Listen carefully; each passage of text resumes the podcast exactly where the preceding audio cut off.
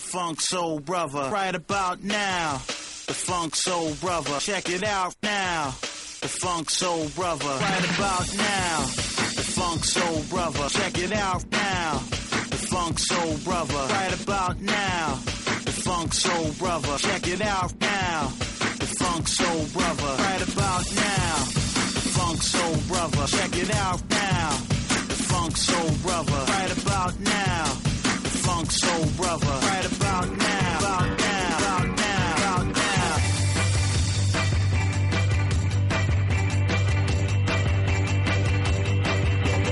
Esto es Guachinche Deportivo.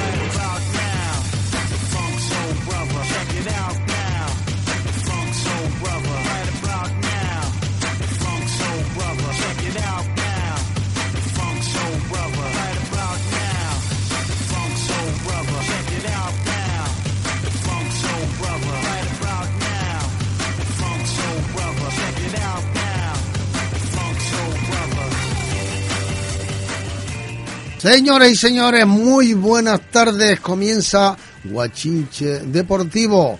Y para hablar de Guachinche Deportivo, de, todo lo que es el deporte de este nuevo año 2015, la Niña Bonita, tenemos unos buenos, magníficos compañeros. Adelante, compañeros. Muy buenas tardes, don Ángel. Muy buenas tardes a todos los oyentes de Onda Colectivo Canaria en la 93.0 FM.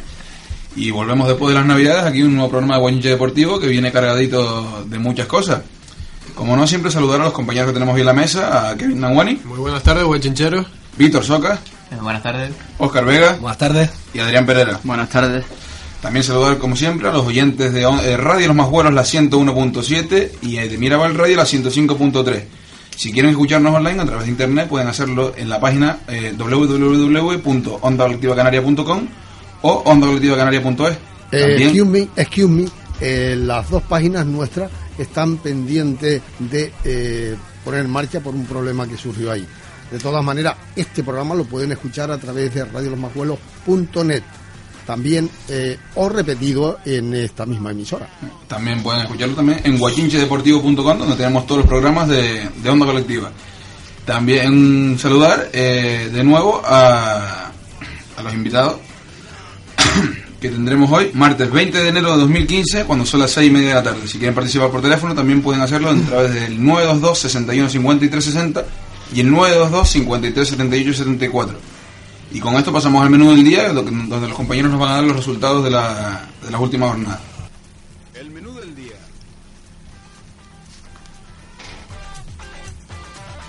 Bueno, empezamos con los resultados que nos dio la última jornada de la Premier League, la jornada número 22, que fueron los siguientes. Tottenham 2, Sunderland 1, Aston Villa 0, Liverpool 2, Leicester 0, Stoke City 1, Queen's Park Rangers 0, Manchester City 2, Swansea 0, Chelsea 5, Burnley 2, Crystal Palace 3, Newcastle 1, Southampton 2, West Ham 3, Hull City 0, Everton 0, West Brom 0 y el partido estrella de la jornada es el Manchester City 0, Arsenal 2. Pasaríamos la Bundesliga, pero la jornada 18 todavía no se ha retomado y empezará, se disputará el 31 de enero de 2015. La verdad que los alemanes están un poco vagos después de las navidades.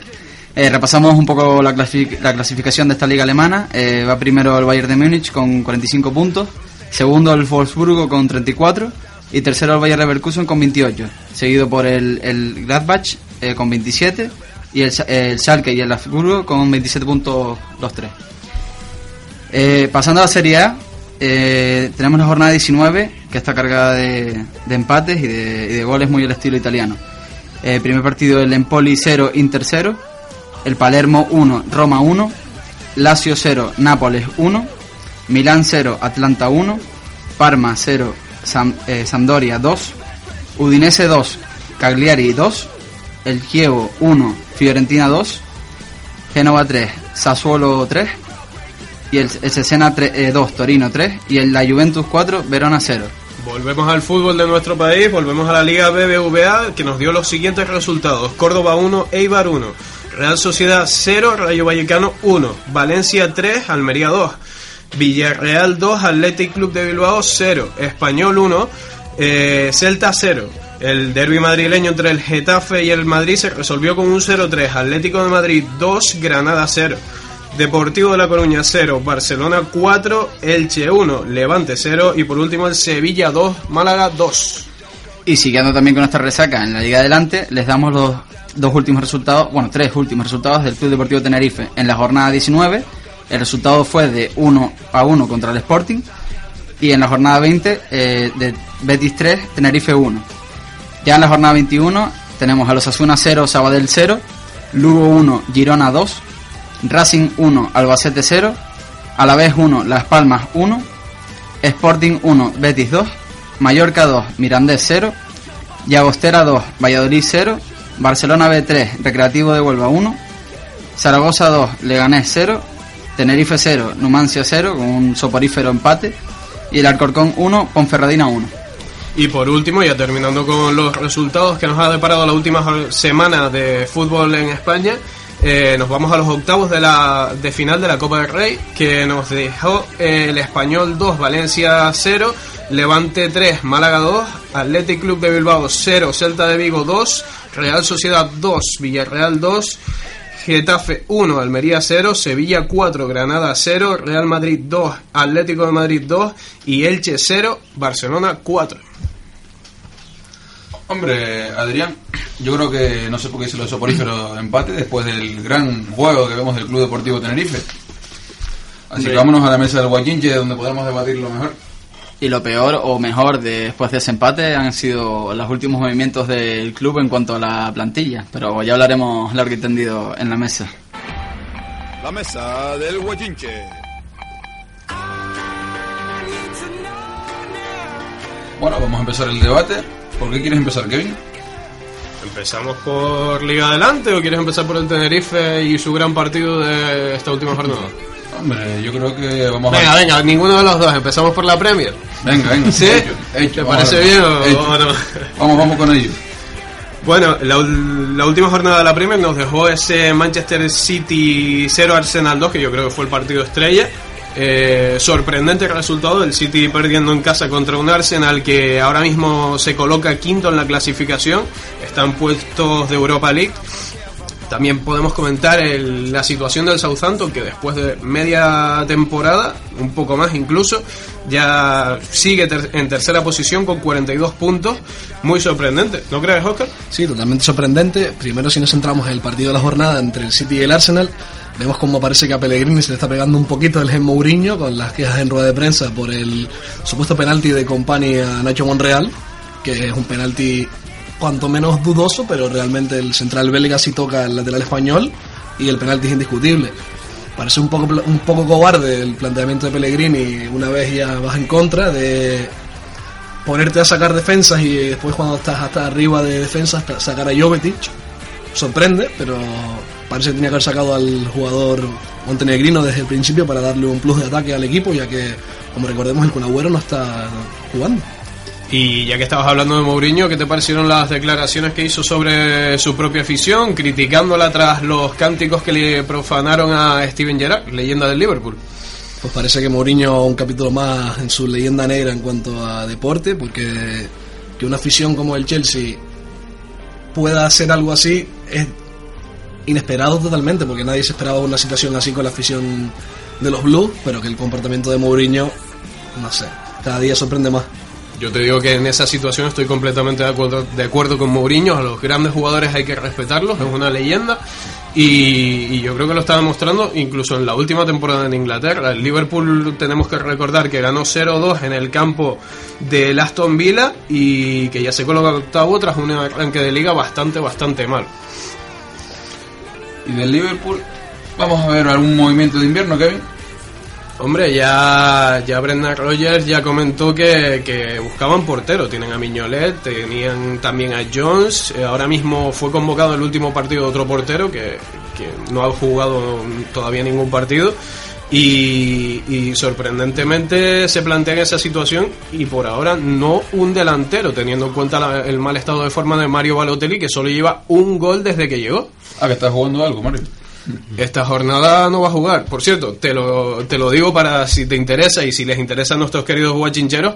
Ahora, en unos minutos, en, a las 8 menos cuarto, se juega la semifinal de la, de la Capital One Cup.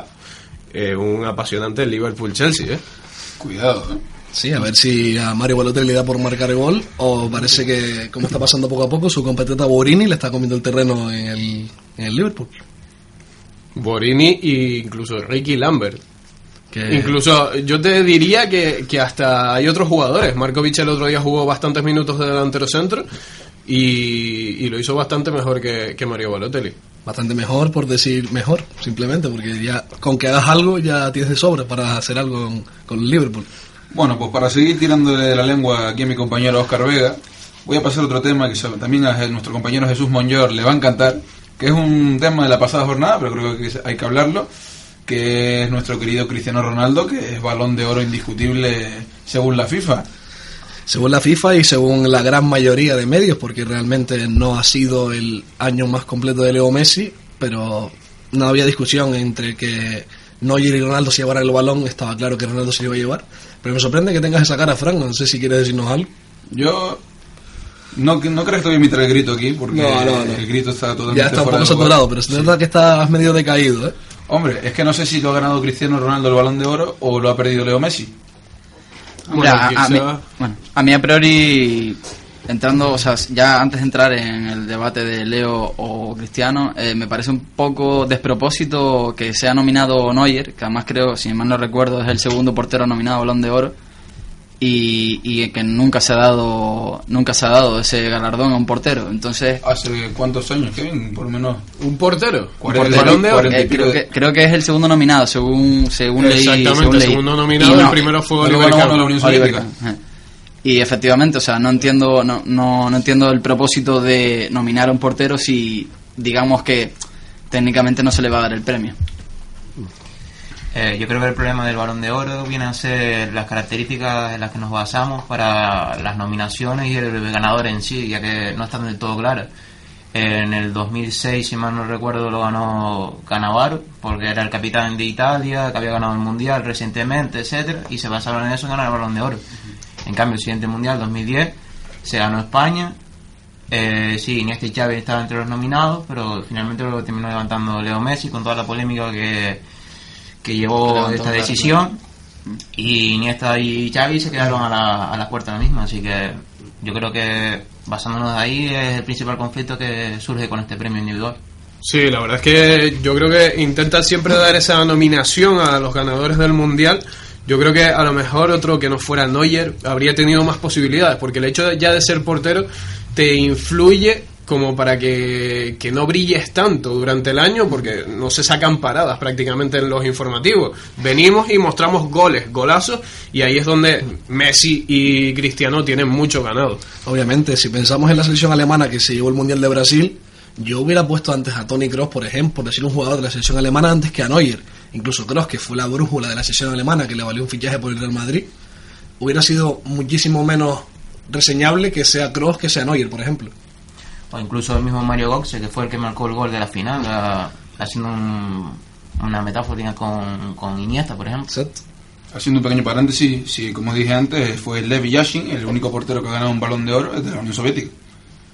Curioso, eso no lo sabía. ¿En qué año fue, Fran? ¿Lo tienes pues, por ahí? Déjame ver porque estoy aquí mirando en Wikipedia. En todo caso, yo, yo así En, dando... el, en el 63. 1963. Casi nada, la verdad. Ahí todavía los, los jugadores de América no, no optaban al balón de oro en ese momento. Yo, haciendo la breve reflexión que ya he hecho en otros programas, me parece una vergüenza que la FIFA haya dejado otra vez fuera a Luis Suárez. Bota de oro. Hombre, eh, lo de Luis Suárez yo creo que empieza a ser un tema, y bueno, ya lo hemos hablado en varios programas aquí, la pasada temporada.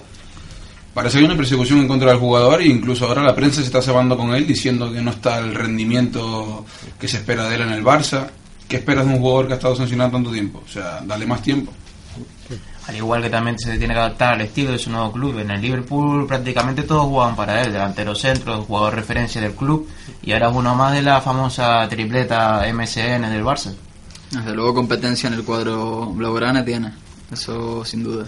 Pero para bien. porque- Para bien, para bien, obviamente. Sí, sí, claro, Porque hombre. el Barça ha ganado muchísimo con Suárez. Ahora mismo los defensas, ¿a quién van a marcar? Ya no saben a- hacia quién ir, la verdad. Sinceramente, con Suárez yo creo que el Barça va a ganar mucho, sobre todo veremos la próxima temporada, que ya, está, ya estará totalmente integrado. Yo creo que para finales de temporada Suárez va a empezar a mostrar su verdadera cara en el Fútbol Club A Barcelona. despuntar, ¿no? Como se suele decir. Sí, señor. Incluso la misma posición de Luis Suárez no es la misma en un equipo que en otro. Por ejemplo, en el Liverpool ha jugado en posiciones más centrales. También es verdad que partía de segunda línea y de ahí iba hacia la posición de delantero centro. Y en cambio en el Barça, cuando salió de la sanción, etcétera, empezó jugando tirado a la banda derecha. Ya en estos partidos más recientes sí ha jugado más de delantero centro, intercambiándose con Messi.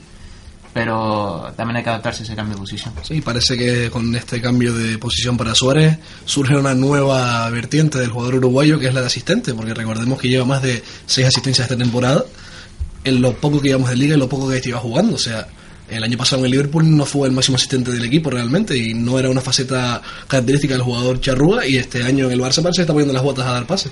Obviamente, antes se jugaba para, para Suárez, como bien ha dicho nuestro compañero Víctor, y este año se juega para, para Messi. Las cosas como son, sí. eh, unas veces más y otras, otras menos, pero, pero Está el Barça claro, juega está para claro Messi. que Messi sigue siendo el niño bonito del Barcelona. Hombre, que casi le cuesta de puesto a su entrenador, por mucho que ellos digan que no. Pero, pero ahí ya estamos entrando en un tema que ya debatimos ayer con, con otro compañero de otra, de otra radio. Eso ya es un tema de los Manolos, de, de otros programas más del corazón eh, y de índole amarilla que, que de fútbol de verdad, ¿no? Y eso que Luis Enrique se empeñó en llevarle la contraria a Don Ángel y se comió el turrón. Se comió el turrón por porque... eh, eh, Porque era Navidad. Exacto. porque no, porque Navidad se adelantó. Porque si no... Y todavía, todavía eh, tienen las patas en el aire. ¿eh? Todavía los huesos de santo no se los come. ¿eh? Todavía lo mismo la Semana Santa no la disfruta con el Barcelona. Como siga así, verás tú. Bueno, en fin, balón de oro, Cristiano Ronaldo, segunda vez consecutiva. Mm, yo creo que. Que le sigan dando balones de oro, que el pobre se quedó sin novia ya también. Bien te gusta lo amarillo, ¿no? Hombre, eso hay que decirlo todo. Aunque siendo amarillista, ya salió hoy eh, en el diario Marca, si no me equivoco, que ya tiene nueva novia y agárrate. Sí, es la periodista de Real Madrid Televisión. Ha dicho su entorno de que se ha salido en a través de redes sociales y tal diciendo que es mentira. Pero es raro que una periodista de Real Madrid Televisión, que no es ni presentadora, sino es ocasional, la que se encarga de dar paso a los vídeos y tal, esté en el avión privado dice Ronaldo cuando va a Zurich a recoger el balón de oro. Pues sí que te informaste bien del asunto, Oscar. Es que Oscar, Oscar vio ah, la foto de la chica y dijo, me tengo que informar sí o sí. Obviamente, claro. Bueno, pues infórmense los que quieran y si hace falta hacemos una sección de Mojo Picón en guaychinchedeportivo.com y pones ahí unas fotitos, una galería o algo y una explicación para el que quiera, que, hombre, al fin y al cabo es información. De un color de otro, pero información. Y siguiendo con temas picantes y con polémica, vamos a hablar de un tema que a los madridistas seguramente les alegrará, que es el tema de Radamel Falcao, que no ha sido convocado por Bangal y que el jugador parece que se está saltando las normas internas del club. Sí, él la semana pasada no fue convocado y él decidió, al saber la lista de convocados, marcharse de Old Trafford, algo que está totalmente prohibido para jugadores del equipo de Manchester. Le costó una sanción interna del club y que Van Gaal decida ponerlo el primero en la, en la palestra para salir el año que viene. Incluso están hablando de que si encuentra cómodo este, este mercado de invierno, desprenderse del Tigre este próximo mercado. Yo sé, te conozco también, Oscar, que sé que nos vas a hacer esa pregunta de qué, en, en qué equipo encajaría Falcao, ¿verdad? Obviamente. Pero es que ahora mismo realmente Falcao tiene por nombre en cualquier sitio, pero es que aquí en, en equipos fuertes de Europa encajaría Falcao como titular ahora mismo. A Falcao le encaja el que mejor le pague. Obviamente. Por eso se fue a Mónaco, ¿no? No, eh, por, por los méritos deportivos, Kevin, por favor. ¿Qué te crees que, se- qué te crees que se fue a Mónaco para coger un Fórmula 1 cuando vayan? No Que creo. no, que fue para jugar en la piscina del Príncipe Alberto, con ahí, con los Ferrari y O los, los Porsche. casinos, en Mónaco también está muy de moda, ¿no? Sí, sí. Eh, yo creo que el tema de Falcao también ha sido un error de Van Gaal en el manejo de ego. Hay que tener en cuenta que el United juega con dos delanteros, tiene a Van Persie, que lleva un par de años en el United, tras un gran mundial. Rooney, que es toda una institución del United, y ha llegado Falcao. Eh, manejar todo ese ego te puede dinamitar un vestuario. Son jugadores acostumbrados a jugar, a que los equipos jueguen para ellos, tal como hablábamos con Luis Suárez en el Liverpool. Eso hay que saber manejarlo para dar un buen rendimiento. El ejemplo lo tenemos mirando hacia atrás en el pasado, los Galácticos, por ejemplo. una conjunción de buenos jugadores, pero que no hizo un buen equipo. Yo creo que por ahí vienen los tiros. Sí, pueden venir por ahí, pero también nombraste a Robin Van Persie, que también parece que Van Gaal tiene una lista negra para el próximo mercado de verano, y también está Van Persie en esa lista, o sea que no sé con quién querrá jugar el año que viene. Fíjate tú que se me está pareciendo a mí eh, Van Gaal con Cervera, las listas negras. Totalmente de acuerdo contigo, ¿eh? A medida No, que vamos y- hablando, y yo creo egos y todo, o sea, pero ojalá, ojalá pues. O- Ojalá tuviéramos que manejar en el Tenerife ego como el de Falcao y el de Van A ver, Persie. que una lista en la que están Rafael da Silva, Johnny Evan o Phil Jones, puedo explicar que esos tres jugadores sí puedan abandonar el United. Pero Falcao y Van Persie, es que no cabe en cabeza alguna que cualquier entrenador del mundo quería tener a esos dos jugadores en su plantilla y largarlos. No sé, Yo creo que cualquier club del mundo estará agradecidísimo a Van Gaal de que lo suelte. Tu propio Juventus, que ya dice Carlos Tevez que se va a ir, puede Sí. ir a buscar acomodo. Hombre, yo creo que si se marcha Tevez hay que buscarle un sustituto clave porque la Juventus depende mucho de su juego. El problema de buscar, de sustituir a Tevez con Falcao, por ejemplo, es que Falcao es más parecido a Llorente que a Tevez. Es decir, es un jugador, un 9 clásico, un 9 estático, que no la busca al, al espacio, sino al pie. Es decir, es un jugador de características más parecidas a Llorente. Yo creo que si, se- si la Juve busca un sustituto a Tevez, será un delantero de unas características diferentes Sí, a quizás- lo que ya tiene. Quizás la Betsy a lo mejor, por ejemplo. Por de, ese, ejemplo. de ese perfil. Esperemos ejemplo, que no se retire. No. Falcao, por ejemplo, se parece más a Llorente, a incluso a Morata, que al mismo Tevez. Y ahora la Juventus, que un apunte que quiero dar, se ha desprendido otro jugador nuevamente, que es Jovinko, que se fue a jugar a Canadá. Desgraciadamente para mí, que me gustaba el jugador, pero Así que parece que ahora mismo de atacantes de Juventus va a escasa. bueno, y eso que está a 5 puntos de, de la Roma. Y parece que está intratable otro año más, aunque visto lo visto, parece que la Serie A ya es una liga menor, puesto que casi todos los equipos italianos que alcanzan Europa eh, no se comen una papa, vamos. No. La verdad es que el nivel de la liga italiana sigue igual de bajo que, que los últimos años. Yo creo que no sé si hay que felicitarte por el campeonato de invierno de la Juve. Hombre, felicitarme, felicitarme a final de temporada cuando si se gana la Serie A. ¿Tú crees que lo va a ganar? Yo lo veo muy, muy, muy, muy claro. Yo creo que sí, que como el año pasado. O sea, que aunque haya poca distancia, cada vez va haciendo unos puntos más, unos puntos más.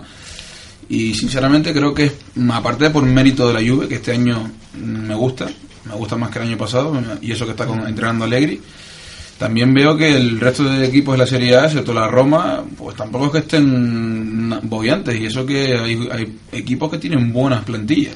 Sí, parece que la Juventus está haciendo lo que hizo el Olympique de Lyon hace unos cuantos años, de ganar durante cinco años seguidos y hasta que el jeque compró el Paris Saint Germain nadie le hacía sombra al Lyon.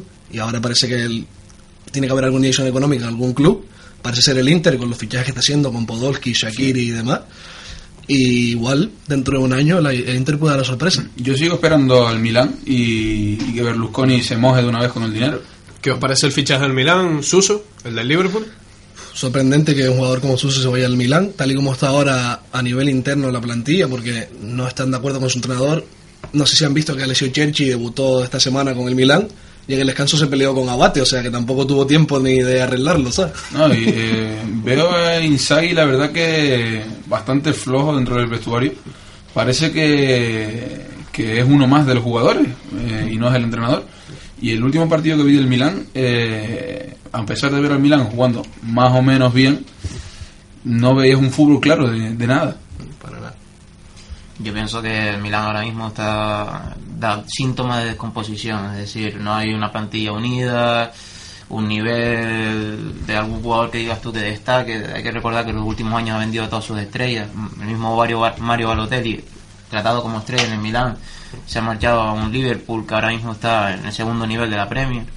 Eh, en su momento, Ibra y Thiago Silva fueron vendidos por 60 millones los dos al Paris Saint Germain, es decir, se ha deshecho todas sus estrellas. Me parece que es un equipo en descomposición que hasta dentro de unos años, cuando ya logre el saneamiento económico, no volverá a competir la Serie A. Fíjate, la única posición que yo creo que el Milan ha mejorado es la de la portería, con Diego López.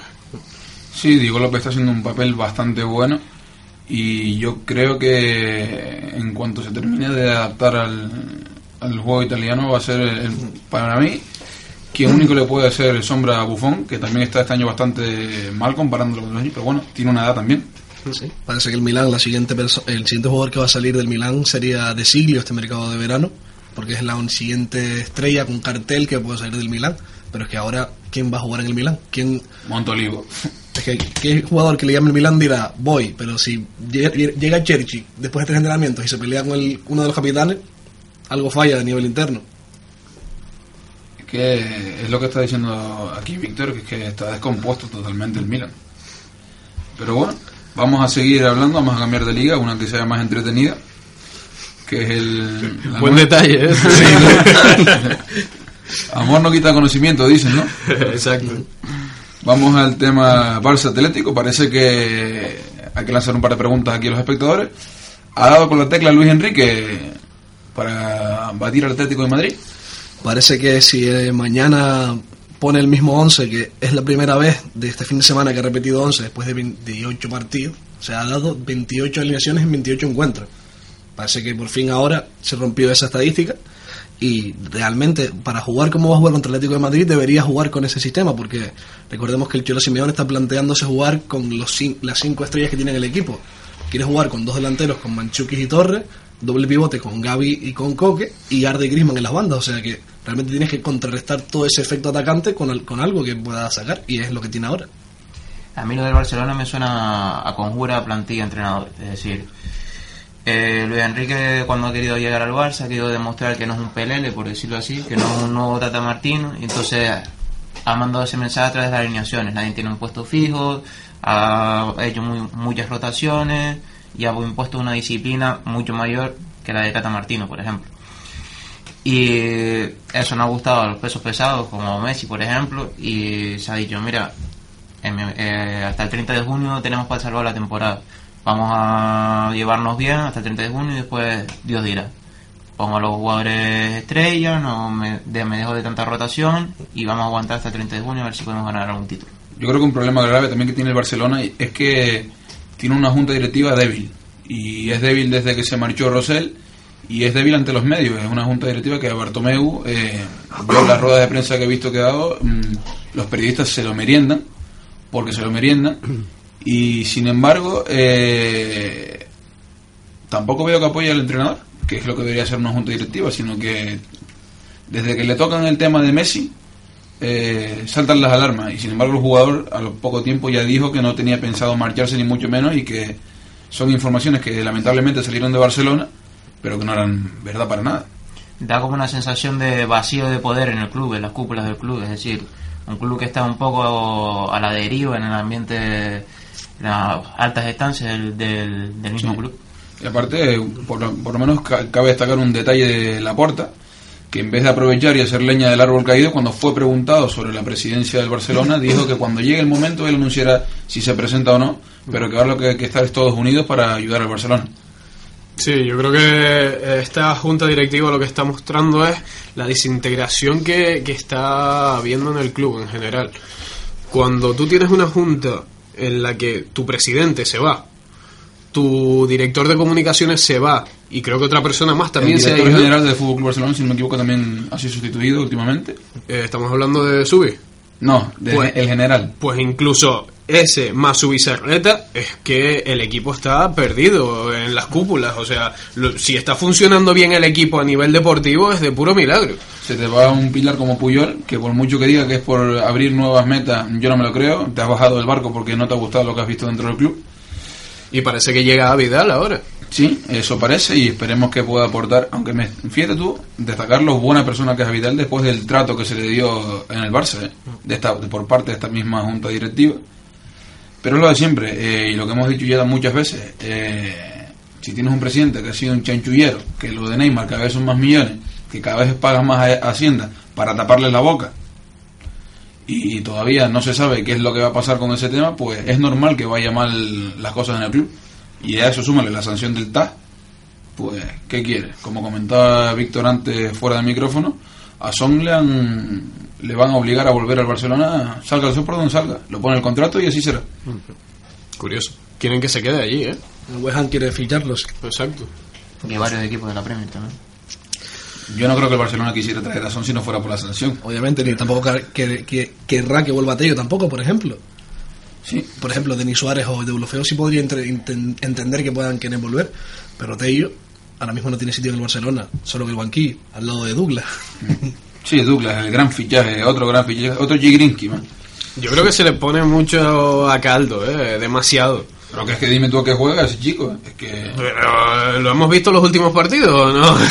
Yo creo que tampoco ha dado tanto el cante. Es un jugador normalito, a lo mejor no está al nivel del Barça, es un jugador con proyección y yo creo que puede llegar a un buen nivel, no al de Alves, porque Alves llegó a un nivel muy alto como lateral, pero yo creo que puede ser un buen lateral para el Barça. ¿Y Aguer dónde está Aguer, Kevin? ¿Por qué no está en el Barça?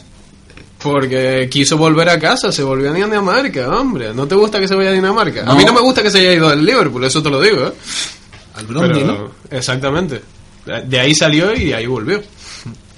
El tema de Douglas yo creo que también se le, ha gritado- se le ha criticado el fichaje por la empresa que lo representa, es decir, es un jugador representado por Traffic. Re- Recordamos las dos últimas transiciones que ha hecho el Barça con Traffic, han sido Enrique Y Keirson. y Kerrison, que fueron unos 30 millones entre los dos, algo así, ¿no? Sí, y ninguno se puso la camiseta en ningún momento. Aproximadamente. Enrique llegó a ser la pretemporada con el club, pero Kerrison me acuerdo de ser presentado y el día siguiente mismo irse cedido, cedido a la Sampdoria. Yo creo que por ahí es por donde llegan las críticas a- al fichaje de Douglas. Pero, ¿de verdad pensamos que es un mal jugador? Porque yo por Twitter leo cada cosa. Hombre, que- yo un mal jugador no creo que sea, pero no es un jugador para ser titular del Fútbol Club Barcelona. Exacto, No, ahora mismo que no está ni para suplente. titular. Sí, bueno, no está para estar en el club. Obviamente. Hay que, hay que aclarar que, por ejemplo, cuando se le fichó, la- las redes sociales, concretamente Twitter, los mismos aficionados del Sao Paulo, se rieron del propio fichaje del Barcelona. Así se escribían tweets los aficionados del Sao Paulo, riéndose, diciendo, ah, el fichaje del Barcelona, etcétera, etcétera, etcétera. Un jugador, si dijéramos que es un jugador joven, que tiene 21 años, pero que tiene casi 25, creo que tiene 26, Sí. es decir, que eh, debería de estar ya en pleno desarrollo, o aproximadamente. O explotando ya. O explotando. Es decir, el pleno físico de, de una persona, un deportista de élite, suele ser los 28 años. Ya a los 26 ya tiene que estar un rendimiento más que óptimo. Evidentemente todo varía según la persona, pero gastarte ese dinero por un jugador que ya debería estar rindiendo, que no se ha ido de Europa con 25 años y que tu propia la propia afición de Sao Paulo se ríe del fichaje, Yo lo digo hoy aquí. Yo confío en Douglas. Douglas, sí. Bal- Douglas Balón de Oro. Douglas Balón de Oro. Y si no, desmiéntemelo, Oscar Vega. Ya está, aquí nos lanzamos todos a la piscina y ya está. Bueno, volvemos al tema Barça Atlético. Eh, yo quiero formular la pregunta aquí. ¿El Atlético es agresivo? Mm, Para mí no es agresivo como lo pinta el Madrid, de que son vikingos. Bueno, no, vikingos no, que son ellos, perdón. Que son. Ah, se van a eh, enfadar contigo, Sí, se van a enfadar conmigo y me pueden tirar algo.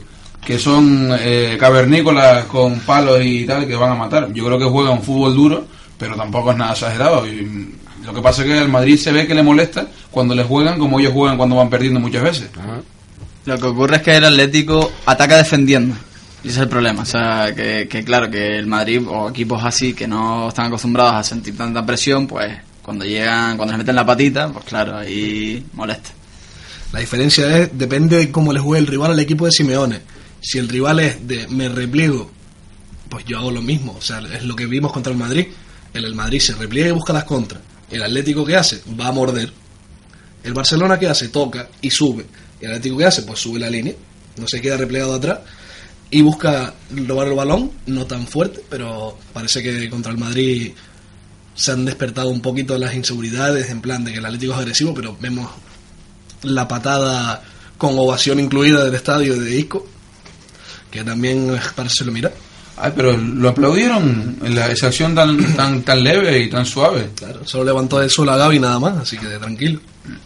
Yo creo que es el estilo de juego también del Atlético de Madrid. Es decir, cuando tú entres en un terreno de juego y estás contra otros 11 jugadores que te superan técnicamente, un Madrid, un Barcelona, de, alguna, de algún aspecto tienes que tirar para igualarlo. Y si no puedes igualarlo a partir de técnica, que no digo que el Atlético no tenga buenos jugadores técnicamente, como puede ser Arda Turán o Coque, eh, tienes que igualarlo de otra forma. ¿Cuál es la otra forma que encontrar el Cholo? La agresividad, el repliegue de líneas, juntarnos, ser un equipo y superar las individualidades de los, de los otros jugadores. Víctor, Una- ¿agresividad o intensidad? ¿Cuál de los dos términos utilizarías? yo emplearía intensidad. Yo estoy totalmente de acuerdo con Víctor, porque es que mm, lo vimos. el- bueno, sí, con, continúa Víctor. Que, es decir, a mí me recuerda bastante a lo que planteó el propio Mourinho en el Madrid cuando se enfrentaba al Barcelona, un Barcelona que por aquel entonces, 2010, 2011, si no recuerdo mal, había llegado a su cúspide futbolística, técnicamente era un equipo perfecto, tocaba, quiso Mourinho, tengo que superar a este equipo de alguna forma. Junto líneas, subimos intensidad, vamos al límite en cada jugada y así es como finalmente consiguió Mourinho ganar partidos al Barcelona. Es que eso vamos, el, al Madrid le pasa como le pasó al Barça. Eh, Simeone ha dado con la clave para parar al Madrid y así lo aprovecha. Y encima, como, la- como le, le, le dolió a los madridistas los dos goles de Torres. Las dos torres gemelas. Sí, sí. Parece que le echaron sal a la herida y todavía es juece. Curioso, los dos goles fueron, mm, no te voy a decir calcados porque en definición no fueron iguales, pero los dos fueron fallo de Sergio Ramos en la salida de balón, despeje de balón largo. Que El mejor central del mundo, me del hablas, ¿no? mejor central del mundo, exactamente. Ah, vale. Vale, vale. Eh, roba al Atlético de Madrid en ese despeje, eh, desastroso los dos. Eh, pase a Grisman, Grisman para Torres, Torres se burla las dos veces, una es Grisman y otra es Torres de Pepe, y al final acaban metiendo un gol en el primer minuto de cada tiempo, pero ahí está, ahí está la intensidad que le falta al Madrid y que sí tiene el Atlético. Nadie se esperaba en el guion del partido de que al 50 mi- segundo 56 vayas perdiendo contra el Atlético. O sea, normal que la afición del Atlético se venga arriba y decidan poner la guagua atrás y... Gol de el- Torres, encima. Sí, también. O sea, más daño aún. Y recién fichado. O sea, Y que el Madrid esté desde, desde el, fichar. desde el minuto 3 colgando balones como si fuera el minuto 90. O sea, eso es lo más patético de aún. A mí lo que me hizo gracia fue lo bien que lo hizo la defensa del Atlético de Madrid, que estuvo el Madrid casi toda la... Los últimos 25 minutos de la primera parte estuvieron empujando como, como auténticos caballos a- y tirando a puerta al, Atlético de Madrid y no había manera, ¿eh? Y no había manera. Todo lo paraba la defensa. Lo, lo más triste de, de la situación, mira que yo no soy de criticar a Ancelotti, a mí me parece un grandísimo entrenador, creo que se equivocó gravemente en la posición de Bale en la primera parte, lo puso a banda cambiada y no encontraba sitio para entrar en diagonal, simplemente se iba hasta línea de fondo y colgaba balones, ni uno, ni uno fue bueno. Eh, igualmente, personalmente a mí Bale me parece un jugador que cuando se enfrenta contra esas defensas cerradas, esas líneas juntas, eh, la defensa pegada con el centro del campo, los pivotes haciendo ayudas defensivas, no rinda al nivel de un supergaláctico. Me parece que Bale es un jugador de potencia, de velocidad, perfecto para jugar a las contras. Encajaría muy bien Atlético de Madrid, por ejemplo. Un jugador de pura potencia, pero no tiene esa técnica que te haga romper una defensa que esté cerrada. Es decir, tiene un gran disparo, un gran golpeo, es un velociraptor, por decirlo así, un gran atleta, como parafra- parafraseando a, a Guardiola. Pero no, no es ese jugador como Cristiano, por ejemplo, que sí te puede cambiar una- un partido con una defensa cerrada. Neymar que se revuelve entre la Neymar, defensa. o incluso el mismo Benzema, que en el partido anterior vimos una jugada de fútbol sala pisando el balón y dando el pase atrás. Es un jugador de unas características diferentes. Perfecto para, por ejemplo, el Madrid de Mourinho, que era un equipo más basado en las contras. Pero no tanto en ese fútbol de toque, de cuando ya hay que abrir las defensas, que los equipos están cerrados, etcétera.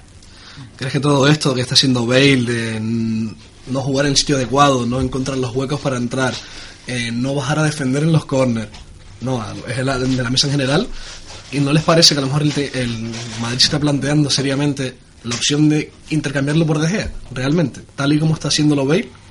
¿Es una posibilidad real que puede plantearse el Madrid? Yo, sinceramente, que el Madrid haga eso, que dudo mucho que lo haga, sería reconocer un fracaso en el fichaje de Bale, que ha sido el fichaje estrella de esta última etapa, sobre todo lo que ha costado. Y, sinceramente, yo creo que tal y como está Iker Casillas, el Madrid debería plantearse renovarlo, porque está bastante bien.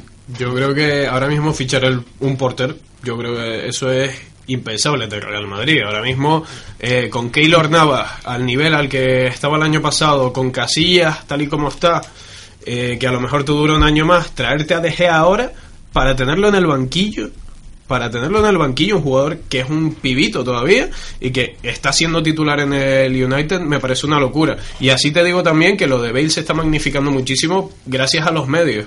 Yo creo que Bale eh, puede que sí, que en algunas jugadas sea un tragón, que no se la pase Ronaldo, pero cuando de verdad sale en la televisión es cuando Ronaldo hace algún aspaviento después de que, de que finalice el propio jugador galés.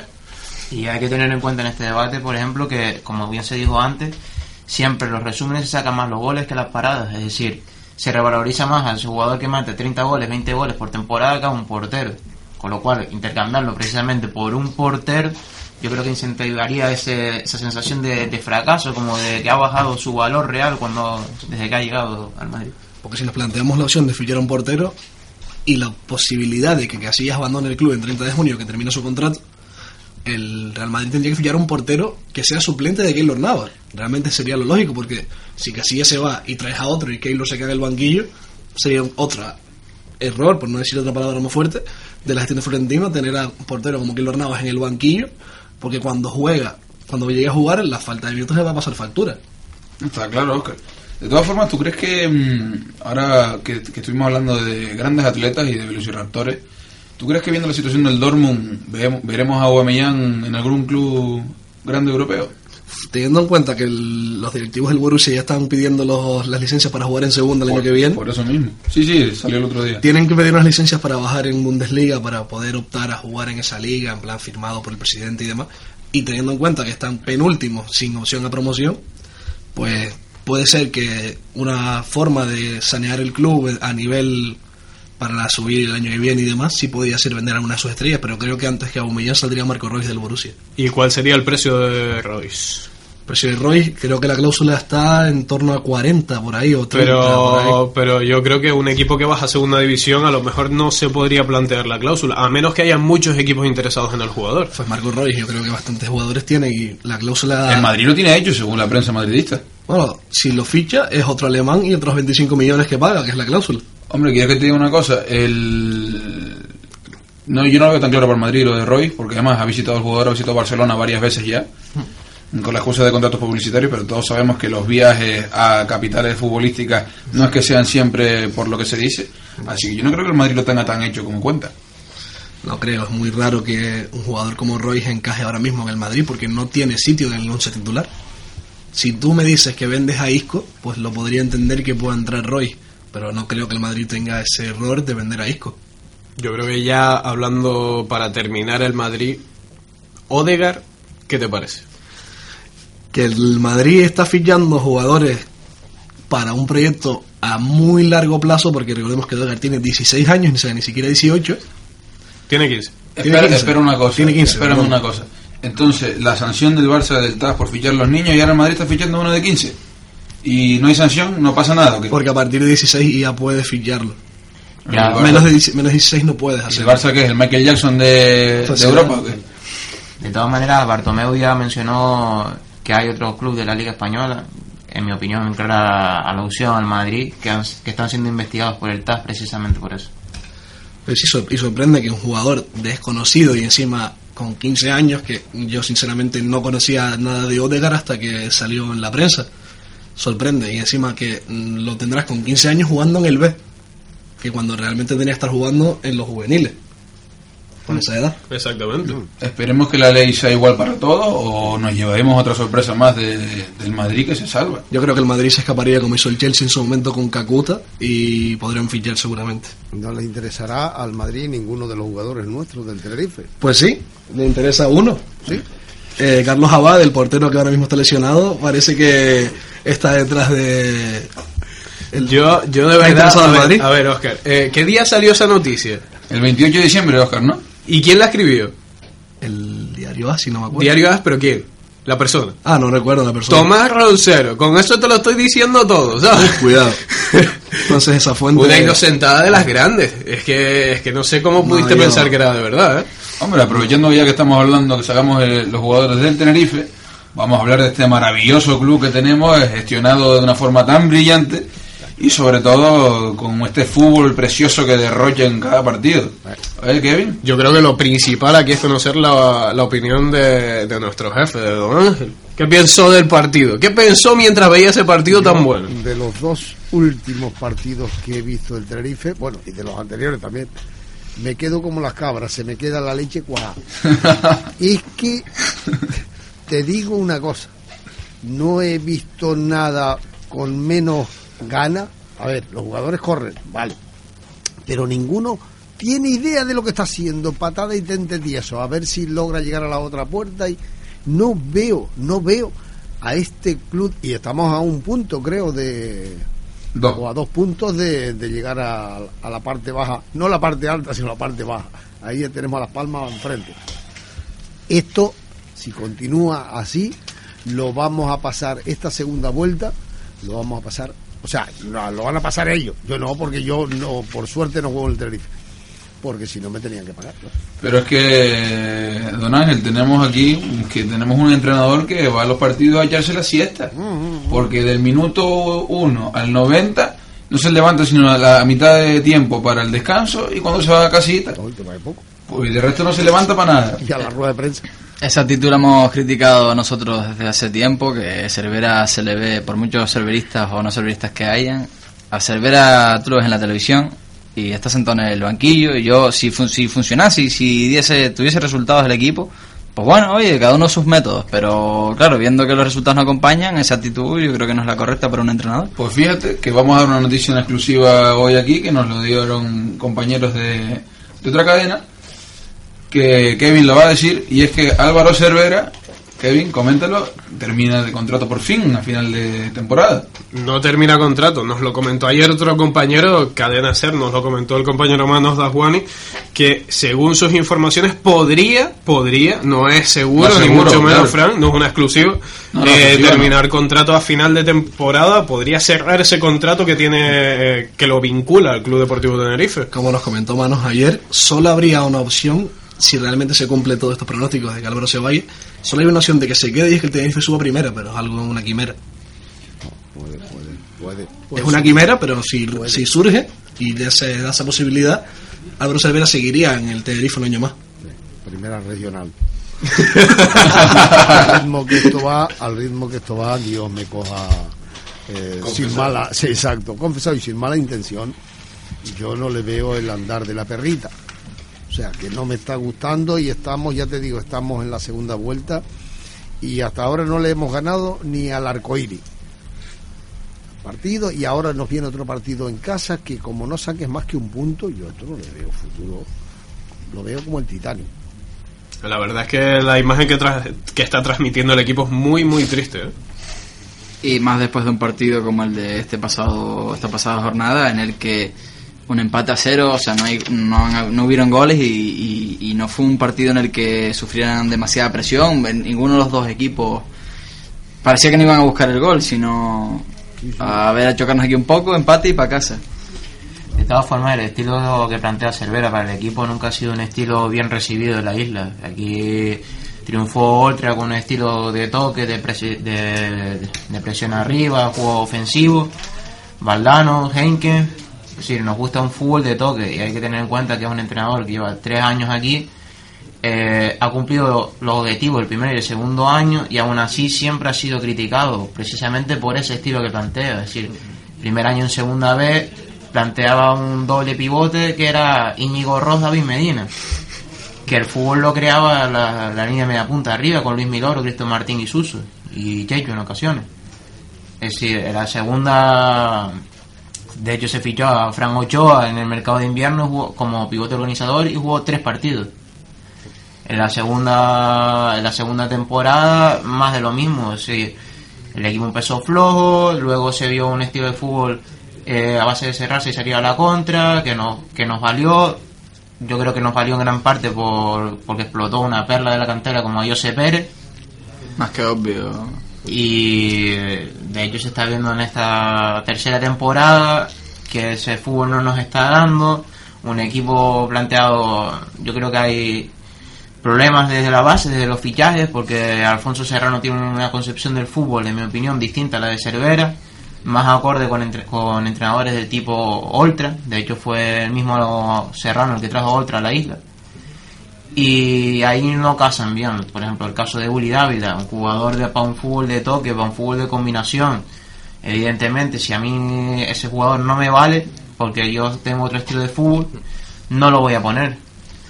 Y ya hablando de Uli Dávila, como acabas de comentar, ya prácticamente está desvinculado del Tenerife, ya firmado y se va al Vitoria de Setúbal, si no me equivoco, ¿no? Sí, se va, se marcha a Portugal, cedido hasta final de temporada ahora por el Chelsea, obviamente, que es el que tiene el contrato de Uli. Eh, Noticia que dimos en guayinchedeportivo.com. Sí, recordemos que fue algo exclusivo que podemos sacar en Guayinche.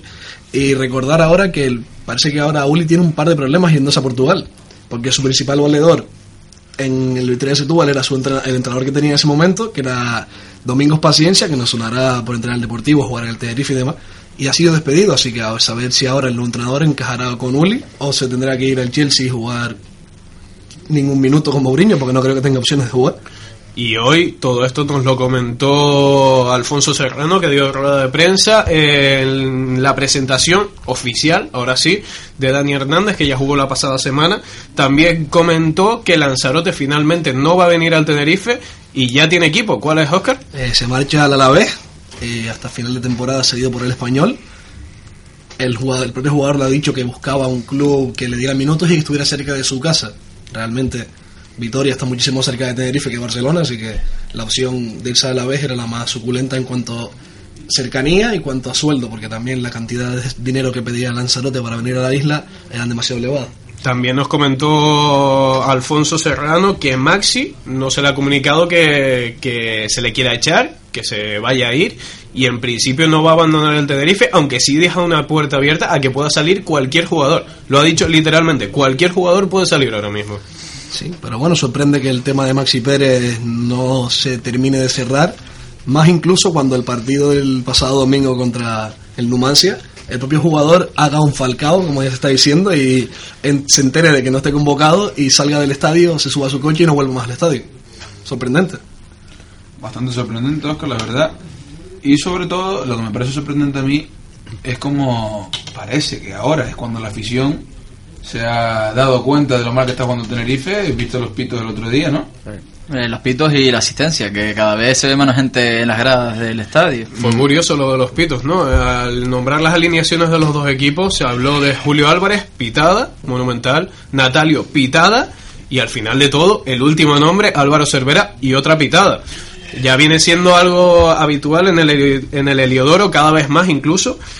Y yo creo que más sorprendente que todo esto es el caso Jacobo, que parece que puede estar llegando a su fin, porque Alfonso Serrano, como veníamos diciendo, comentó hoy eh, que a Jacobo en noviembre se le dieron unos días, 10 días para ser más exactos, para que se fuera, para que arreglara su situación con el PAOK de Salónica, y finalmente eh, lo que pasó es que no ha vuelto. Se le ha llamado, se le ha reclamado que viniese, sigue cobrando del Tenerife, sigue formando parte de la plantilla, pero no está aquí desde noviembre. Y parece que se va a proceder un despido eh, inminente, como no podía ser de otra manera. Obviamente. Y ya que hablamos de la portería, hemos, hemos conocido que con el fichaje de Dani Hernández se ha filtrado su sueldo y va a cobrar estos seis meses en el Tenerife. Y sorprende lo poco que va a cobrar en, este, estos seis meses en comparación con lo que pueden cobrar en jugadores del año entero. Dani Hernández va a estar eh, fichado seis meses aquí va a cobrar 36.000 euros. Hombre, Oscar, ¿y puede tener que ver con que pueda ser convocado por su selección Obviamente, segu- seguramente Venezuela lo llamará para la Copa América, seguramente, pero que y nos volveremos a quedar sin portero. El tema es de que le ofrecen esa cantidad hasta que se arregle la situación de Jacobo. Por eso te digo, estos seis meses cobrará esta irrisoria cantidad para un futbolista de gran nivel. Y cuando el año que viene el sueldo de Jacobo no esté dentro de la estructura económica del club, buscarán un aumento de sueldo y sobre todo poder aumentar el contrato de Dani Hernández porque seis meses para un portero como él me parece muy poco tiempo. De todas formas, con el fichaje de Dani Hernández, yo creo que se ha apostado por un tipo de portero en concreto. Se trajo a Jacobo al principio, portero alto, 1,98, 97, eh, tipo de portero sobrio, etcétera. Se apostó por Carlos, mismo, mismo palo, 1,95, portero alto. Y Dani Hernández exactamente igual, 1,96, portero alto, seguro por arriba. Es decir, creo que los porteros de Tenerife, salvo Roberto, están todos cortados por la misma manera. Sí, Roberto que parece que ahora se le ha abierto la puerta de salida en el club y su- Hecho, hecho que lamenta Don Ángel. Sí, por supuesto que sí, porque Roberto es un, un hombre de aquí, pero que, oye, que todo escritor comete un borrón. Y, oye, al, a este chico, a Roberto, debería dársele una... un- como está jugando el Tenerife, cualquier opción es buena. Entonces, a mí me decían de que Dani tal, tal. Yo lo vi jugar este domingo, o el sábado, no sé cuándo jugó, y me pareció un portero, portero que está ahí para agarrar los balones. Tampoco le fue ninguna cosa del otro mundo, ningún balonazo raro ni nada.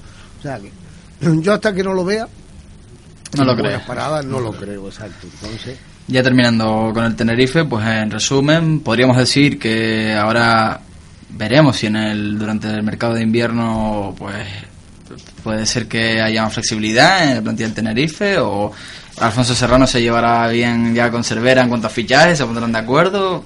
Esperemos que sí. Habrá que ver si sigue el puente Tenerife-Valladolid abierto, porque todos los fichajes del Tenerife están viniendo por ahí. ¿eh?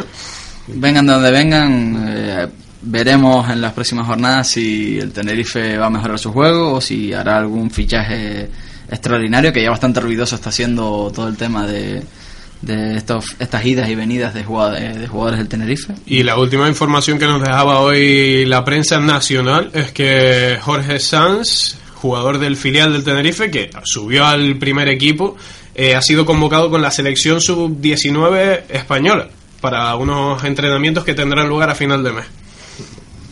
Pues que tiren por ahí y que, y que se proyecten en donde, y si es en la selección, pues mejor que mejor. Pues nada, con esto yo creo que vamos a pasar al chupito para terminar el programa de hoy. El chupito.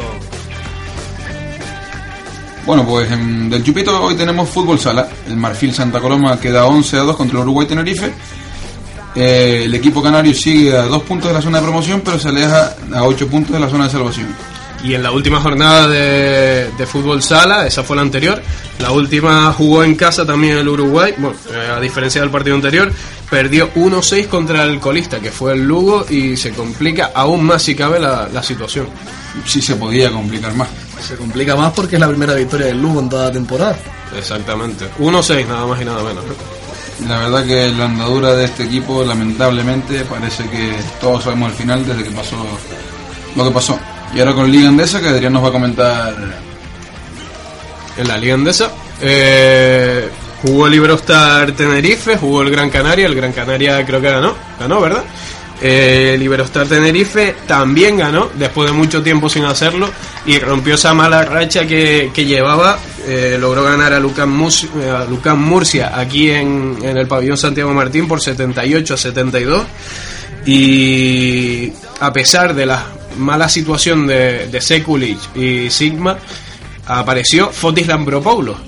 Curiosamente, después de mucho tiempo sin rendir a un gran nivel, parece que ahora está volviendo.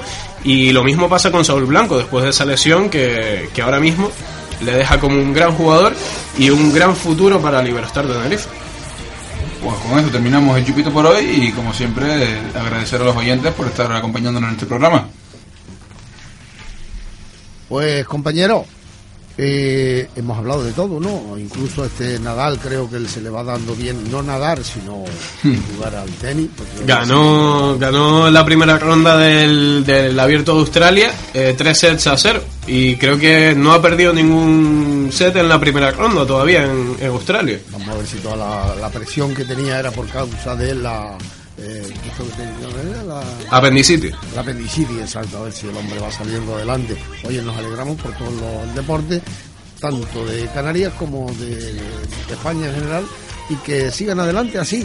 Y a ver, vamos a ver si el domingo tenemos una sorpresa. ¿El domingo es o el sábado? El sábado, sábado, sábado a las 7. Sábado a las Aunque 7. seamos más de 8.000 apoyando al equipo, Exacto. Y apoyar al Club Deportivo Tenerife a ver si ya de una puñetera vez despega. Pero es que por mucho que lo intenten, no hay forma, tú, no hay forma. Si es que nosotros lo que tenemos es ganas de ver al equipo ganando, si es que Hombre, que, que, favor. que- que se criticará a Cervera, que se criticará a los jugadores, que se criticará a quien sea, pero lo que la afición quiere es que su equipo, coño, que juegue al fútbol y que Coño, gane. que juegue y que, que- que suba.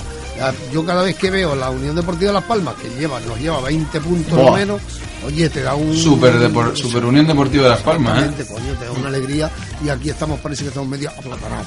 Pues queridos compañeros, un fuerte saludo y hasta el próximo martes. Muy Un buenas tardes, buenas hasta la próxima. Muy bueno.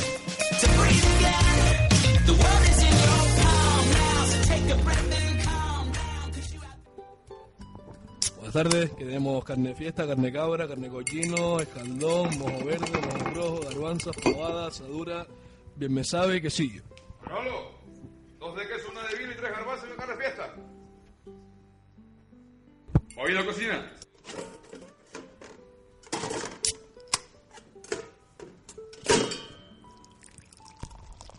Jefe, la cuenta cuando pueda. Pues nada, muchas gracias por venir al Guayinche y hasta la próxima.